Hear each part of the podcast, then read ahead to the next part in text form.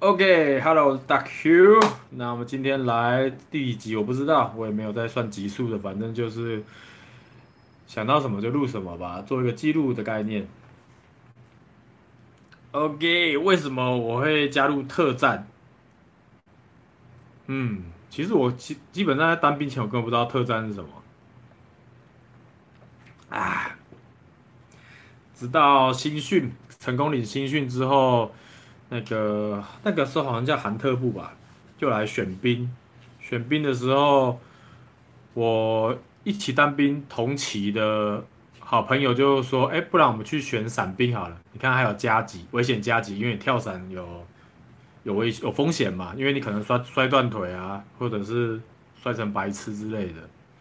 荣誉勋章哦，张张问有没有拿到荣誉勋章？我是有拿到一个伞徽。”只要跳完五次伞的话，你就会拿到一个一一个梅花的伞徽，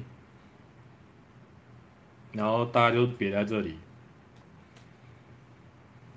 OK，回到新训，成功领新训，那那个时候又说有危险加急，薪水比较多，然后每天早上有多一瓶牛奶。那个时候我不知道现在有没有，于是我就跟我的当时同期的好同梯、好同期。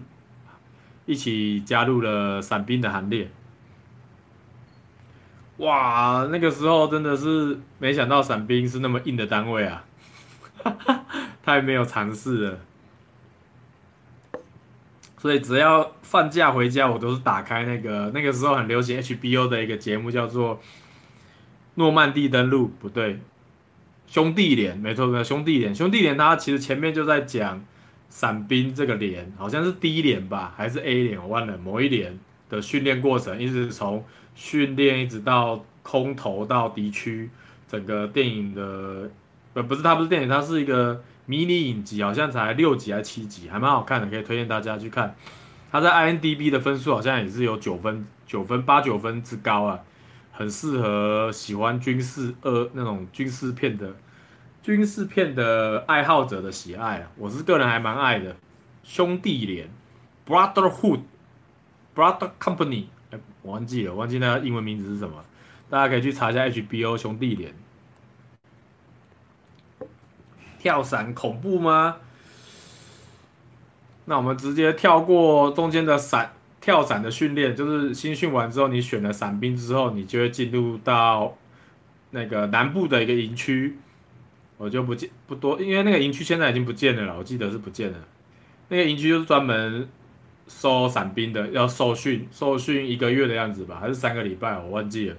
好，受训这一段，你们可以直接去看那个《一日伞兵》，那个台志源、台志源跟那个叫什么啊？木曜4超玩他们拍的《一日伞兵》，那个就是我一个月的一直重复训练的内容，你们可以直接去看，那个会比较快。那我们直接就跳到跳伞的部分，因为一日伞兵他们没有跳伞嘛，他们只有参加地面的伞跳伞训练而已，他们没有实际去跳伞，所以我就直接接在一日伞兵的后面接着讲。啊，对了，Abel，你有看好《Band of the Brothers》？赞赞赞，那片赞。OK，哎，Abel，你看完那个那个什么一日一日宪兵了吗？一日宪兵也蛮好看的。我还蛮羡慕宪兵他们的那个射击训练，射击训练还不错，还有有限空间的有限空间的那个 CQB 的战术空间也不错，很赞哦。我不知道你有有没有后面那一段射击训练，我不知道你有没有参参加到射击训练，射击训练跟攻坚那一块，这个宪兵有点不，我不是宪兵啊，我不是宪兵啊。啊，好可惜哦！感觉现在哦，宪兵有很多好玩的，我还蛮喜欢他的射击训练跟那个攻坚训练。虽然我们特战有攻坚训练，我们是在真实的废弃营区做模拟训练，还蛮好玩的，也蛮好玩。就是玩那个腰会很酸，因为全程你都要半蹲、弯腰、推进，而且速度要快又要稳。然后各一个一个小队里面有各自的岗位，像破门手啊什么。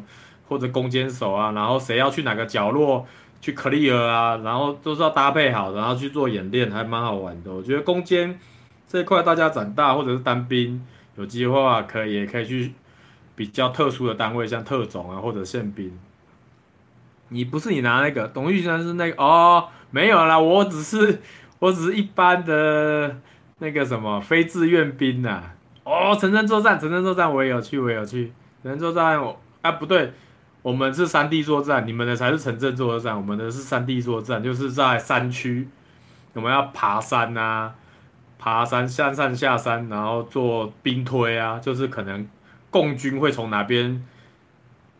着陆，然后我们兵推上去把他们歼灭，这样子大概是这个，大概都是这种套路，这种流程就会有 A、B 军做对抗这样子，然后以哨音代表枪声去做去做演习，这样子还不错玩，还不错玩的。在然后他中间休息的时候还可以叫个小蜜蜂买个喝的来来来爽一下。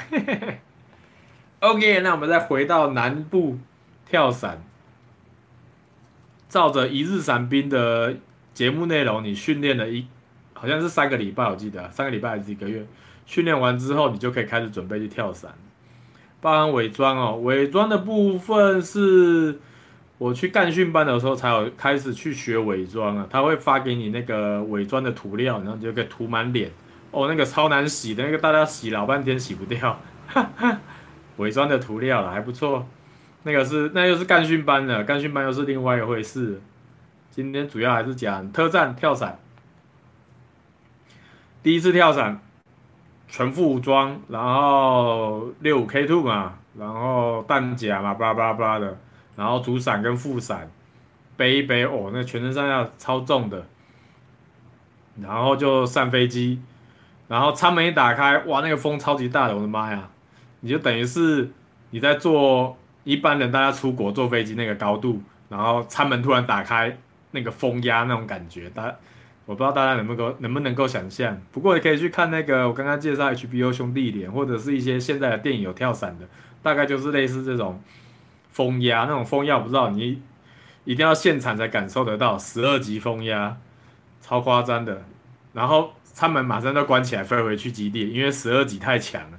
可能我从我从那个高雄跳出来。可能着陆的时候已经在上海之类的，就 就是已经到自己反攻对岸了，算是风风脚太强的话，那就会就会停止跳伞了，就会结就是会当天就先取消跳伞，现场会判断是那个风压的状况。詹詹说：“我听说伪装科士官长看到人会故意踩个几下，这。”这我就不太清楚了，我们没有遇过那么那么玩兵的士官长啊。玩兵应该是在我这一这一代开始就比较少了，因为我个人是比较不喜欢玩兵的，因为我也是我被玩玩到我当了我去干训班当了班长回来之后，我就是比较我走的是比较不玩兵的路线，不尽量不玩，但是。同期的士官要玩的话，我也是得玩，因为这就是同彩的效应嘛。我总不能很白目的说，哎，买了买那样买那样，这样子就很不上道了。但我就是进加入去玩，可是我会看状况，就是不要太过分了，就是大家还是维持在一个平衡。我觉得这是一个很好的一个说法，balance balance 要掌握好。因为通常被玩的不外乎就两种人嘛，一个是白目嘛。啊，一个就是还是白目了，就是白目了，就是有时候会觉得，干妈的都来当兵了，我们一个指令一个动作，大家就互相配合演个戏也好嘛。你这边白目，大家晚上一定会找你麻烦的。啊，啊，跳过白目不讲。然后第二次上飞机。第二次上飞机的话，就是一般一般风了，然后就很顺利的跳出来，是第一次跳伞。那个舱门打开，你到你到舱门的舱门在你面前的时候，你会觉得哇靠，房子大概那么小一颗啊，一个一个平平民的房子啊，大概那么小一坑。高我飞行的高度大概是一零一那么高啊，一零一的高度是一百零一层楼，一层楼大概算个。五尺好了，大概五百公尺高而已，四五百公尺高，其实也没有很高了。诶，四五百公尺高，四五百公尺高，我们有跳那么低吗？好像没有跳那么低耶。哎，不是，一零一一零一，等一下，我算错了，一零一。哎，我的算法有问题吗？等一下，我查一下伞兵是跳多高的，尴尬。伞兵的跳跃高度让我看看，五千吗？让我查一下五千公尺吗？伞兵的跳跃高度。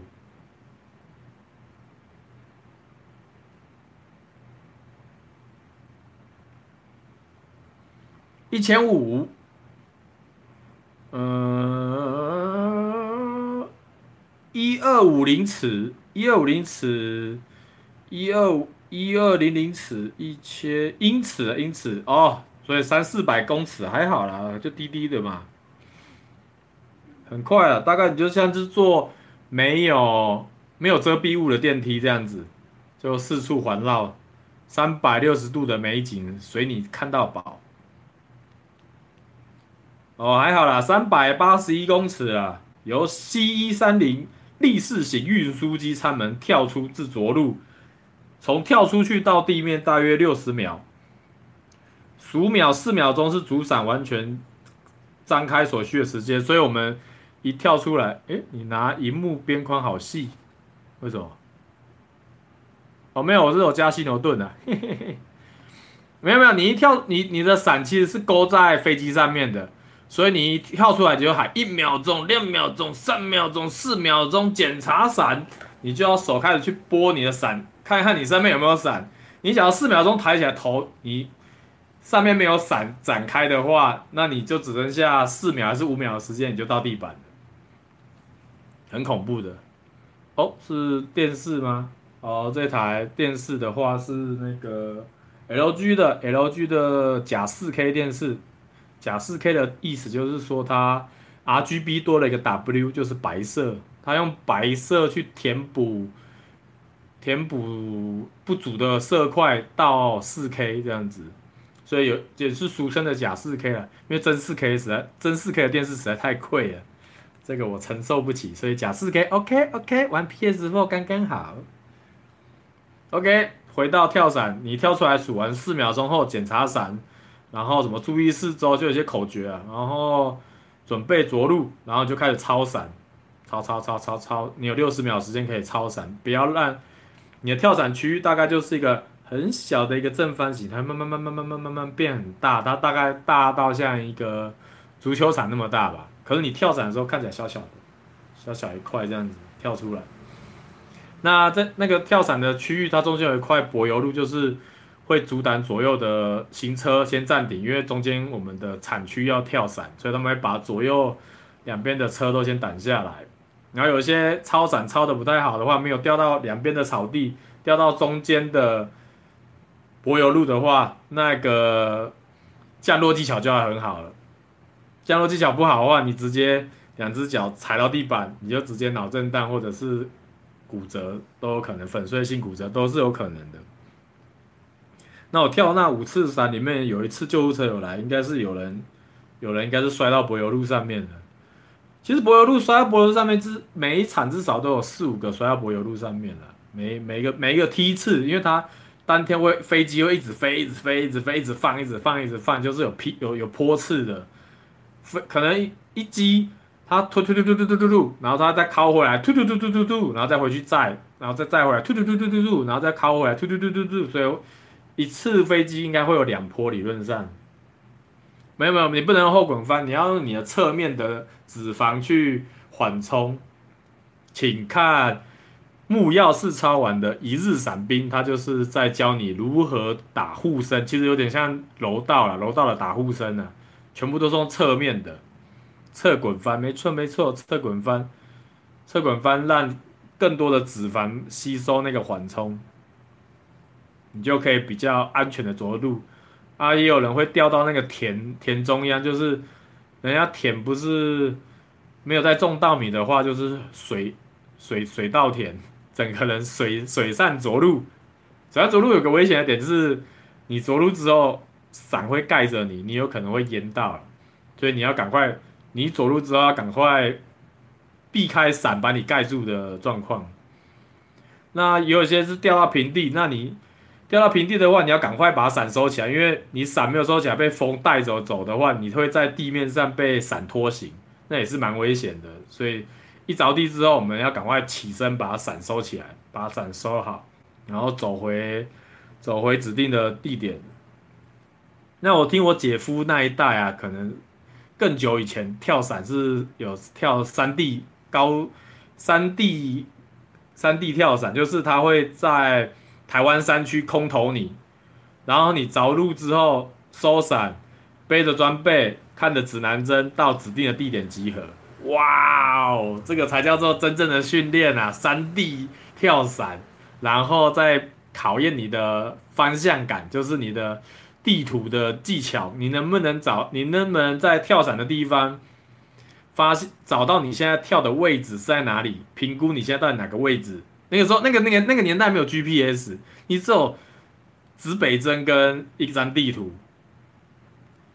哦，有人挂树啊，就是我们旁边还有一些槟榔树或者是一些比较高的树。有些人他超伞没有超那么好，没有跳到场内的话，他就会挂树。挂树的话是很危险的一件事情，因为你可能挂得很高，你也不好把伞解开来，因为你把伞解开，你等于是。活生生的从树上掉下来，可能会造成骨折啊，或者是摔到，都是不是很好的。目前我那个那一期没有人挂树了，都是掉到田里面啊，或者是柏油路这两个比较危险的地方。其他大部分大家都抄的蛮好，都直接在草地上打个护身起来收伞，就回指定的地点集合。但我觉得真正的训练，真的要像我姐夫那一代。直接跳到山里面，然后利用指北针跟地图去做一个方向的地点的确认，然后就开始走。他可能要找水源，或者是哇，这就很就很好玩。我觉得那样子比较好，比较刺激啊。可是这样的话，我应该会被 会被家长干干掉，是不是？因为有可能你人就没有回来了，就有有很高的几率，因为山地跳伞的。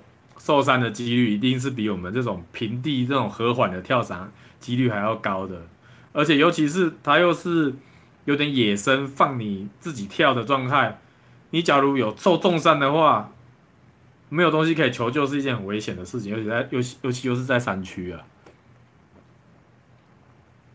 啊！张张刚才留什么？吊水呢？吊水一样啊，刚刚有讲过啊，你就是要。赶快避开你被伞盖住，因为伞盖住你的话，吸到水会有重量，你就等于会被它包着，然后溺死在水里。所以你要赶快想办法不要被伞盖到，很重要。一一，所所以你其实一着地或一落水，你要赶快判断，赶快就要判断你你的伞的位置跟你自己自身状况，赶快做一些。一些选择，不要傻乎乎就被伞盖着，然后你的生命就在那边做一个结束了。跳伞还是很危险的，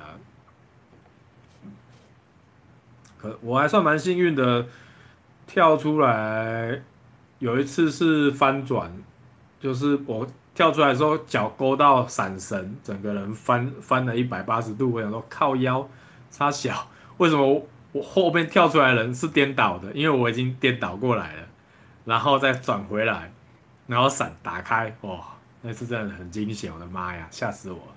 那另外一次是跳出来，我可能低头的姿势不好，因为你跳出来要低头，让伞展开来，伞张开来，你我可能没有低好，可能侧一边还是怎样，最后伞张开来刮到我的耳朵，这样刮上去，然后这边就有一条一条血，所以我同弟在收伞的时候，哎，说看我这边怎么都在都在流血，看，我想没感觉啊，哎，干嘛都是血，shit，被刮伤了，吓死我！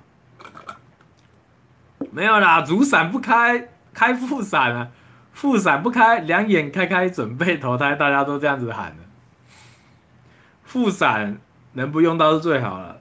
我是都没有用到，因为我主伞，我每次跳出来四秒钟，五次四秒钟伞都打开，打开，打开，还算蛮幸运的。然后还有一次是背重装，就是有背那个轻机枪，还是重机枪，我忘了，背一大袋在我身上。哎、欸，是我吗？好像是我哎、欸，嗯，你觉得下山速度就会变很快，像我刚刚说的，你空空的跳出来的话是六十秒着地，你背重武装跳出来的话，因为重力加速的关系，所以你的降落更快，大概四十秒还是五十秒就着地了，很快，而且你要是注意，你不要摔到器材上面，或者是你你摔你你你摔下来之后换器材来砸你，你要小心这一点。就是先后顺序，你要自己抓好，还蛮好玩的。那最危险的就是你到达快接近地面的时候，你就要开始记住你在地面上的训练，开始准备打护身，因为三大概在三楼的高度，一瞬间到下面的话，那个速度是大概一秒钟还两秒钟的反应时间，很快。那突然速度会加快，因为没有风了。师对抗我没有，我只有打过连对抗。连就是两个，哎、没有两个，不是两个连对抗，连连对抗太小了。哎、对对对，连对抗没有错，我只有打过连对抗而已。师对抗，哇，刚刚那个场地可能很大哦，因为我们特战好像人也不多了，因为会想来跳伞的人也不多，所以我当兵后期几乎都是陷入一种没有学弟的世界。我几乎快要下基地退伍的时候。学弟才进来，就知道我中间熬了多大一段没有学弟的日子。不过我没有学弟还好，因为我那个时候已经干训班已经转士官了，所以我我的那个阶级跟一般兵是分开来的，所以还好。主伞开了之后，后面比较小的那个伞，嗯，没有哎、欸。伞兵只有一个伞，不要把伞兵只有两个伞，一个是主伞跟副伞，主伞就是一个，啊副伞是也是一个，那所以你跳出来之后只会主伞开，除非有个天兵又去拉副伞，可是你主伞开的情况下拉副伞其实是蛮危险，因为他们可能会搞之后会导致你没有风，或者是反正就是无法预想，你就是有主伞有看就不用拉副伞了，不用再多拉一个副伞了。是主伞不开你才拉副伞，那你说那个大的后面有个小的，那个应该是更高空的跳伞呢？他我觉得那个可能那个我就没有玩过了，那个我我也没有特别研究那个小伞，那个小伞应该我觉得那应该不是副伞，它应该是可能有特殊的作用，只是可能要上网查一下。目前看起来的话，伞兵。哦，伞兵还有五次，它会有一次夜跳。夜跳的话，就是有点像你在一零一看夜景，然后只是这个夜景是没有障碍物的，三百六十度环绕的夜景，所以也是蛮美的。我个人也是蛮推荐的。假如你们有机会从军，重新从军的话，好了，那以上就是我的一个伞兵的分享。我是觉得单伞兵还不错啦，那个年纪。那现在的话，要我再进去，应该是不可能的代机啊，去 combo 啊。因为前几年有去澳门的那个笨猪跳那边，我就一看外面，哦，好高哦，怎么那么高？哦，受不了，算了算了算了，老了，真的老了。也可能是动机不一样吧，因为当兵你就你就走跳出来这条路了，因为你假如上面上靠腰，竟然是满地油。你假如上面不跳的话，你就会被送外岛，强制送外岛。然后你假如跳的话，有受伤的话，那你就终身，不是不是终身哈，你就是一期就在那个有点像是跳伞集中营，不是跳伞的营区里面服役，当当打饭班啊，或者是一些勤务啊。我听受伤的学长是这样子说的啦。然后跳伞还有遇到一些以前以前读书时期的一些同学说：“哎，你怎么来跳伞呢？吓死人了！”说：“对啊，对啊，我也来跳伞了。”所以跳伞还不错啊，你等于是免费，不用去国外。伞伞伞是不是自己折的？伞是有一个帘叫做折伞帘。他们是负责折伞的，他们折完自己的伞就要自己跳伞，来测试自己有没有把伞折好。而不是跳出来，然后教教官进跳伞的教官经常讲，你不要跳出来，伞一开里面都是乖乖没有伞。我也不知道这个笑话是从哪里来，是是不是真的有人真的跳出来都是乖乖？不知道，很荒唐的一个一个说法。哎，奇怪，怎么塞不进去？啊，塞不进去。啊，紧绷了！哎、，Apple，你有拿到什么宪兵的勋章吗？伞兵跳五次伞的勋章，应该是胡乱讲笑话而已，放松一下大家的心情。因为其实那个第一次跳伞是大家都蛮紧，应该说每一次跳伞都很紧张啊，因为你也不知道你动作有没有标准，会不会出什么事。然后下来之后，大家第一件事就是打电话报平安了。站哨没有徽章，站哨不是人啊！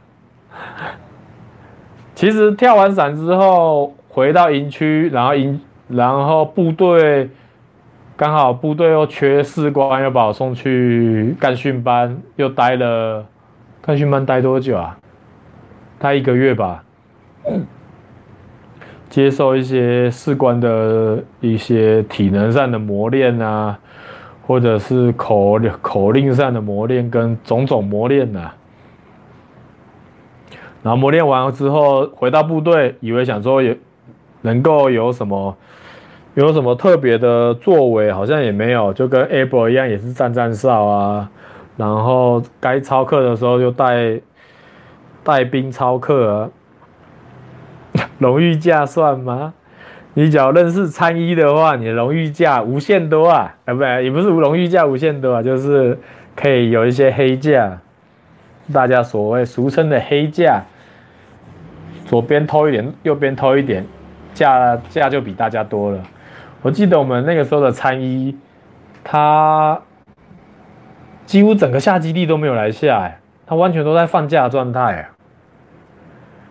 超狂的，他到底怎么做到的？他到底是怎么把那么多架黑黑黑到他身上？还是他有参加一点点？我忘了，没有什么印象，只是印象中只是觉得我搞的那个参一也黑太凶了吧，完全都没有来下基地爽一波。他应该有，应该多多少少有参加到一点点下基地的训练吧？我印象很模糊，哎，应该有啦，应该有，他应该有下基地吧？只是。只是大家对他印象就是他一直都在放假。那我在营上的话是负责参山的排排课表啊、作战训练什么的，也无也无聊，几乎都是复制贴上、复制贴上，也没什么好训练的，就是就是一些有的没有的训练。勋章哦，勋章也不一定啊，宪兵都没有勋章哦。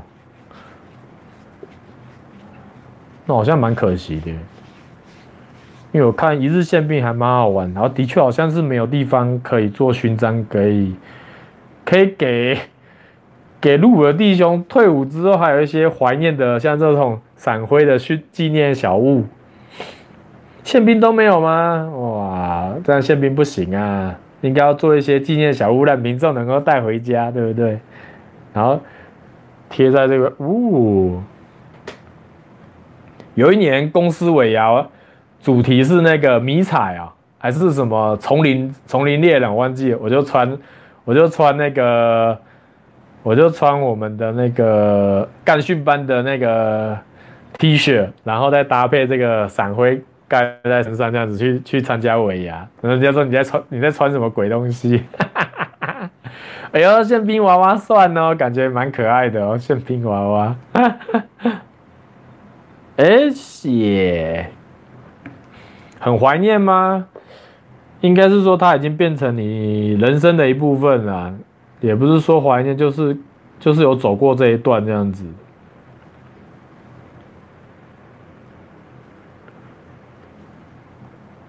真的会想念吗？哎，没有，没有想念，没有想念。我现在是回顾，回顾而已。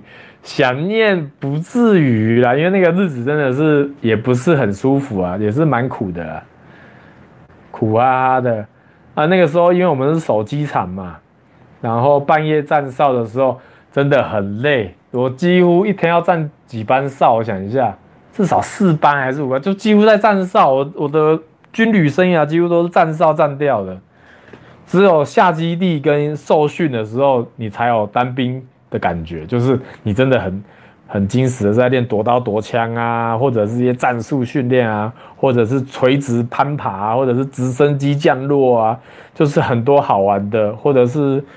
攀岩向上啊，就是一些，还有一些夺那个持枪射击啊，或者是攻坚训练啊。我觉得那个下基地的乐趣会大于待在部队的乐趣，因为待在部队，因为我们是守机场的，所以我们吃的也蛮好的，跟空军一起吃。然后接下来就是帮空军站哨，站各种哨。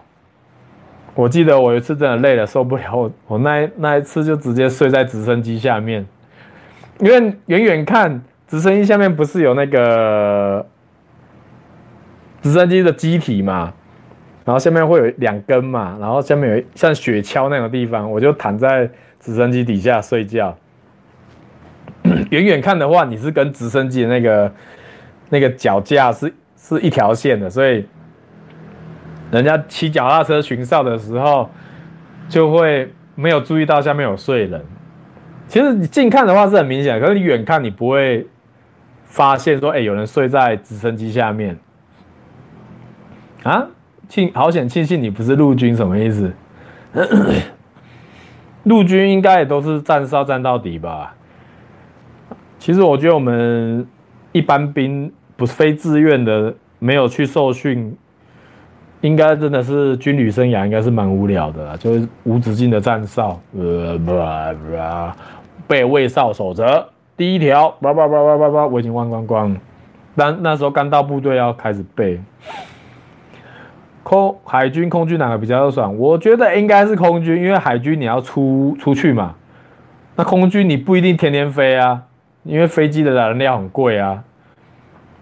赞助！口令谁？然后就会说干你娘，我连长呐，没在跟你背位赞助口令谁的。还蛮好笑的，或者是赞助口令谁？我营长啦，哦，无聊。其实营区内大家都嘛这样子，没在跟你，就是你也认识他，他也认识你，然后你就不要白目的那边喊赞助口令谁了。因为要站哨前不是都要去安官那边看今天的那个口令？竟然蓝督导官 靠腰。何必呢？大家都是在同一艘船上面，对不对？校级的，我靠，我靠，我们那边空军也是啊，一堆阶级都高的不像话的，都觉得。不过正因为他们阶级高的不像话，所以我们的伙食真的是比较好。像我们回到我们的特战营区，就是那个伙食就是有差。哦，真的，站哨想弄我，弄死我啦！乱搞乱搞，哇，天哪，满满的站哨回忆。那那个时候我还是蛮蛮喜欢画图的，所以我在哨站上面还是会画哨站啊，或者是自己带个小本子在那边画。也那这个是学长呐，学长就说干话啦。那个菜逼吧吧吧吧就开始下去了。学长最爱拖哨了，就是大概会拖个半个小时吧，或者干脆整班都不来了，那你站到站到下一班，学长继续睡他的也是有了，也就习惯了。那个时候也就习惯了，然后站两班这样子。嗯，现在应该没有了吧？现在还有这样这样子的情况吗？我不知道。反正退伍之啊不是哎、我刚好退伍的时候刚好是下基地，下基地快结束了，所以我等于是坎退啊。那个时候大家说是坎退，坎坷的退伍，大家都是一般陆军感都是爽退那种，睡觉睡到学长叫你起来吃饭啊之类的。那我我们这种比较辛苦的就是坎退，在下基地的时候退伍。敢不敢坐在安官桌的椅子？哦，因为我是士官，所以我有时候也会当安官呢、所以还好啦，安官安官还好啊，我觉得还好哎、没有什么特别的。安官要做什么？安官好像是排排站哨哨表吧？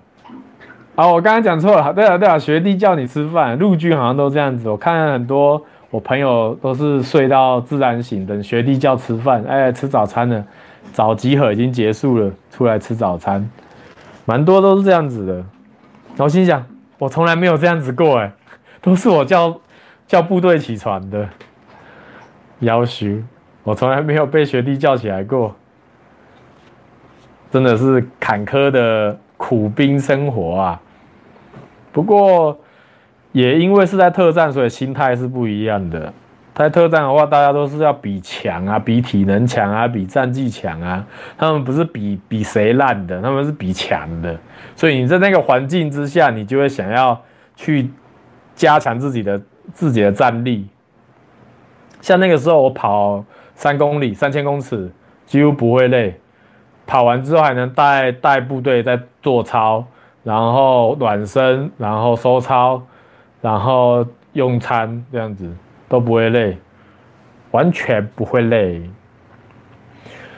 营区哦，鬼故事有啊。下基地的时候，我们在古关，在古关那个营区里面，我我们就在古关的营区里面。那个时候换换我换我巡哨，巡哨跟站哨的不太一样，是它是有有路径的。就是你要走完这个路径，算巡哨完毕，你就可以回去睡觉。那我们就开始巡哨。首先先把睡觉的营区、睡觉的地方巡一遍嘛。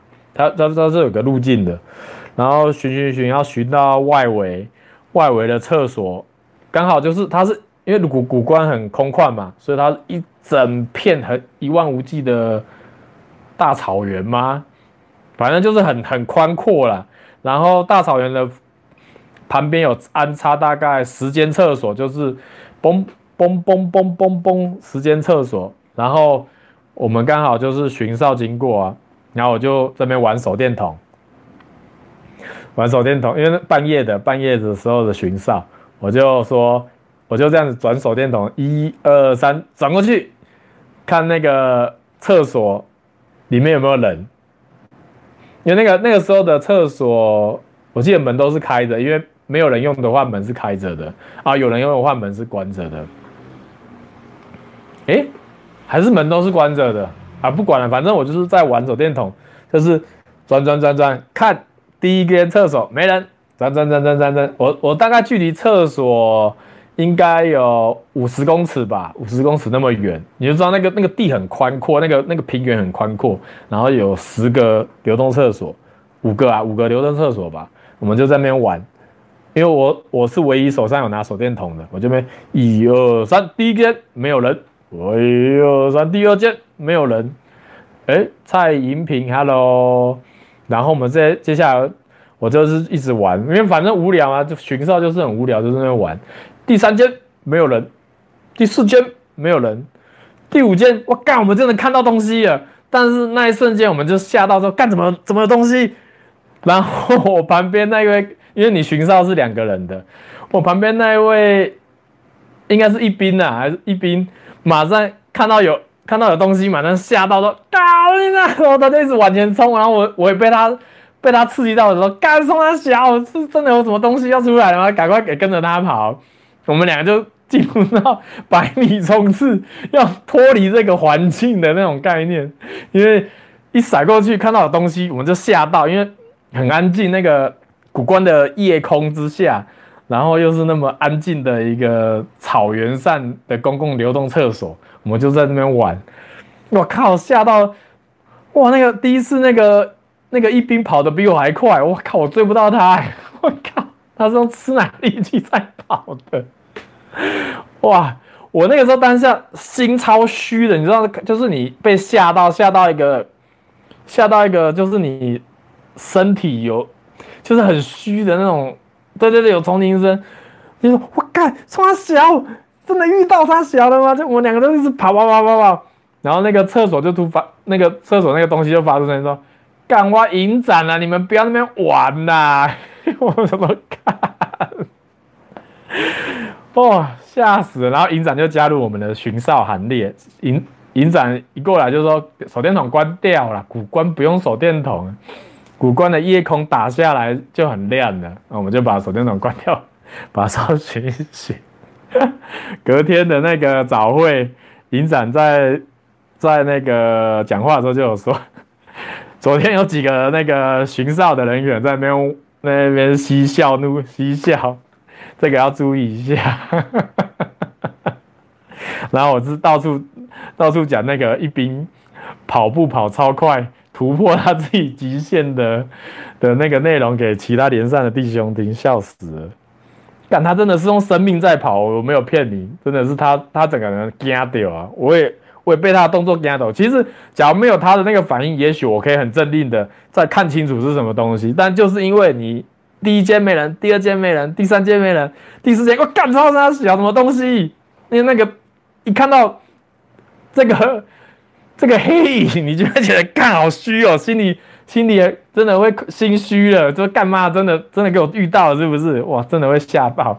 所以啊，人吓人真的吓死人啊！不要轻易的轻易的玩这种玩这种玩这种。不好的东西 不要玩，不要玩，千万不要玩，太危险，太危险。这就是我军中唯一遇到一次的鬼故事，太恐怖了啦！哦，那个自己吓自己啊，真的。啊，不对，我应该是被他吓到，因为他的反应真的是太激烈了，就有点像你看恐怖片，你其实没有被这个镜头吓到，可是你被你旁边突然站起来，突然震椅子那个干这种。旁边的人的行为或者是声音吓到你，反而不是被电影吓到，所以有时候旁边的人会影响到你的思考判断，我是这么觉得。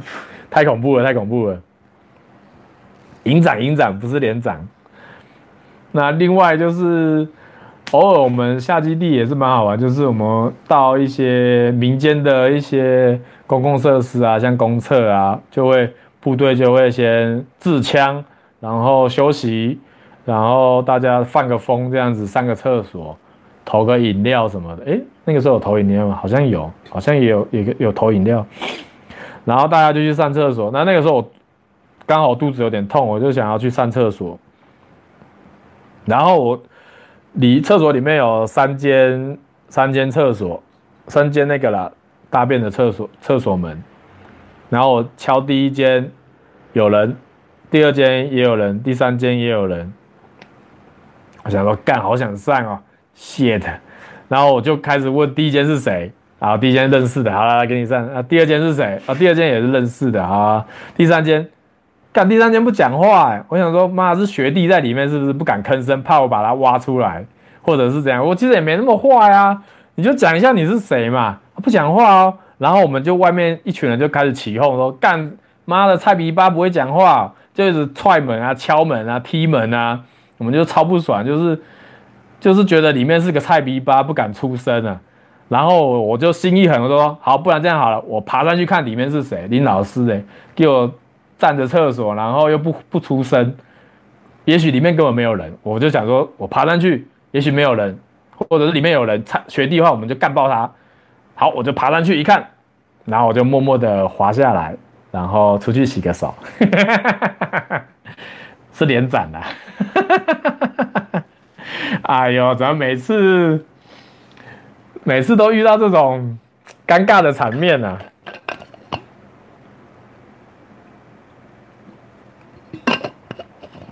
啊！然后部队集合，连长就开始讲，他是一个很不喜欢上大号的时候讲话的人，他会觉得上大号讲话臭。那个环境是臭的，讲话会闻到更多 啊！难怪我的军旅生涯一直那么不顺，看都遇到那种大魔王级的，不是大魔王级的，就是尴尬尴尬场面，尴尬场面一跟二，我看太恐怖了。哎，麋鹿上去，麋鹿。米鲁在干嘛？米鲁，你跳上来了？哦，舒服哎，你怎么了？米鲁桑？米鲁的头都白掉了，一个人龟缩在沙发上。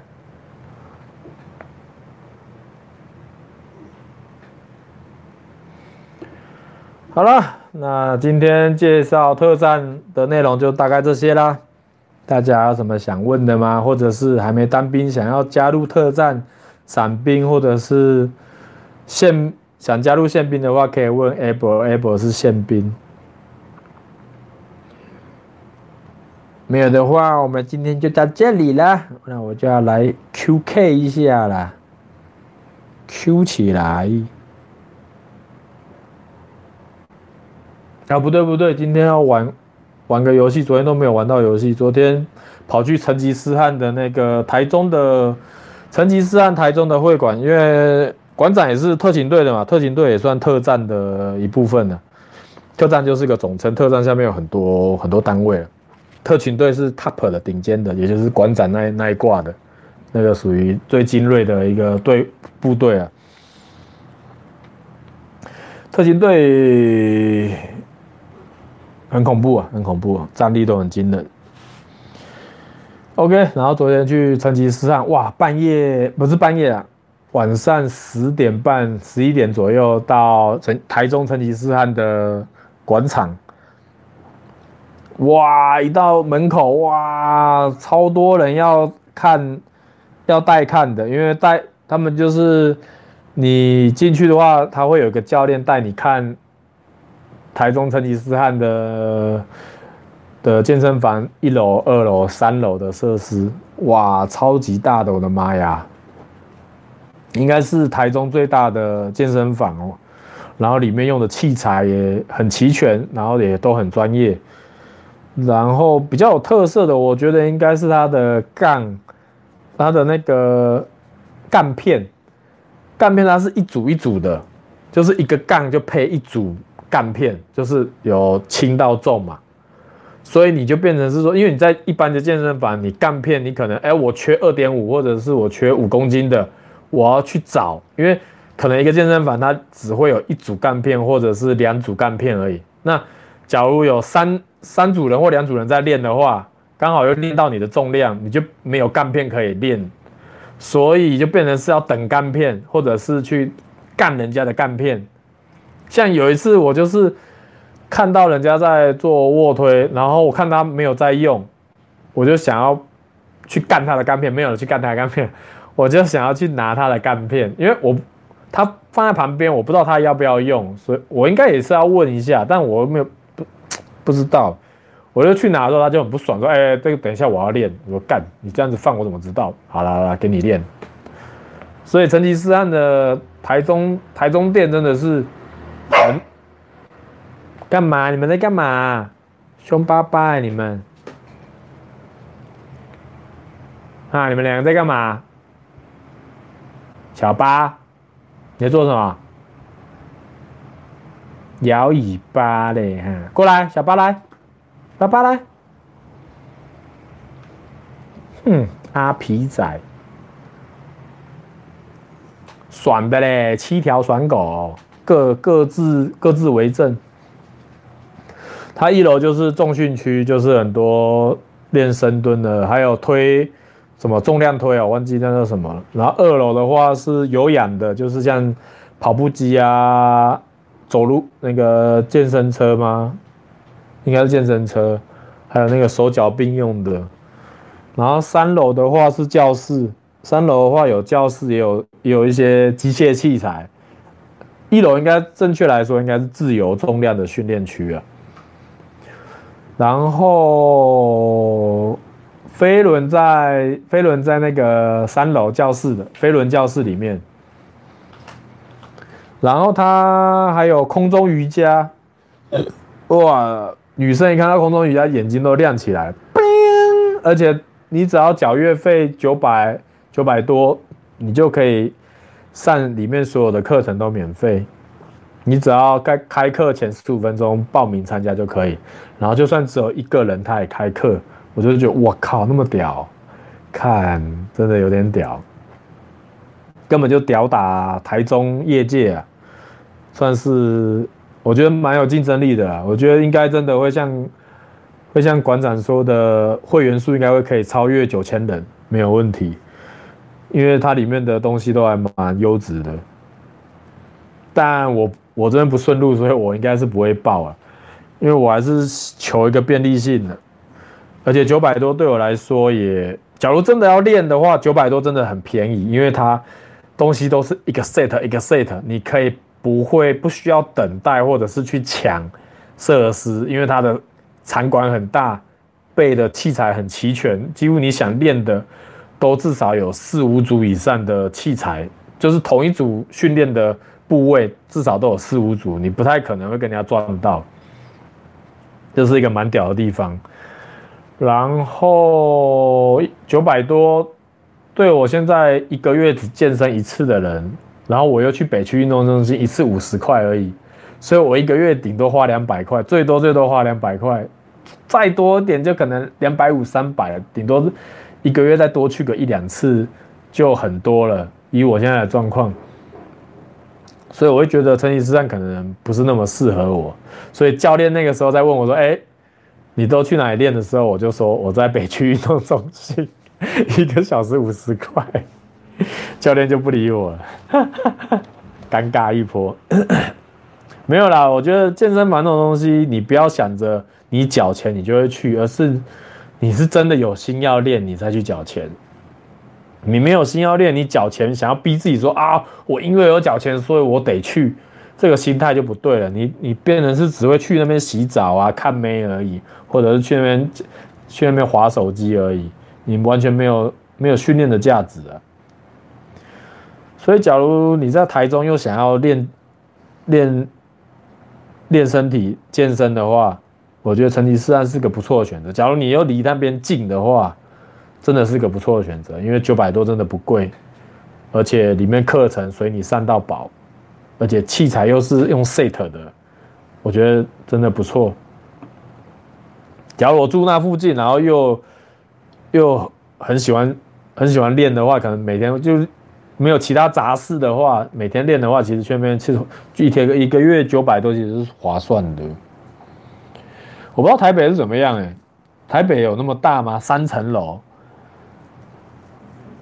看那个新闻，馆长花两斥资两亿打造的。等一下我要来看《管你去哪里》的影片介绍，跟 Wacky Boy 反骨男孩他们好像有过去拍，来看一下里面，来看他们拍的内容。台北别想了哦，对哦，寸土寸金啊，我都忘了这一点。台北的确是蛮难的啦，也是啦，也是啦，寸土寸金，只有台中才能搞这种三层楼，我靠！霸气，只能说霸气，而且用的用的那个用的健身用品，用的健身的那些器材，好像是一个很有名的厂牌，叫 Eleiko，Eleiko，一个很知名的健身厂牌的一个厂商的的的那个啦的设备。好，九点了，来玩一下 PS4，玩个一个小时就差不多可以休息，准备睡觉。现在要进入养老人生的。OK，那今天 Podcast 的又没有录到，好难过。今天原本想说拍个一集的，来录个一集 Podcast，结果忘了按录音。我到底在干嘛？我到底在干嘛？为什么没有按录音？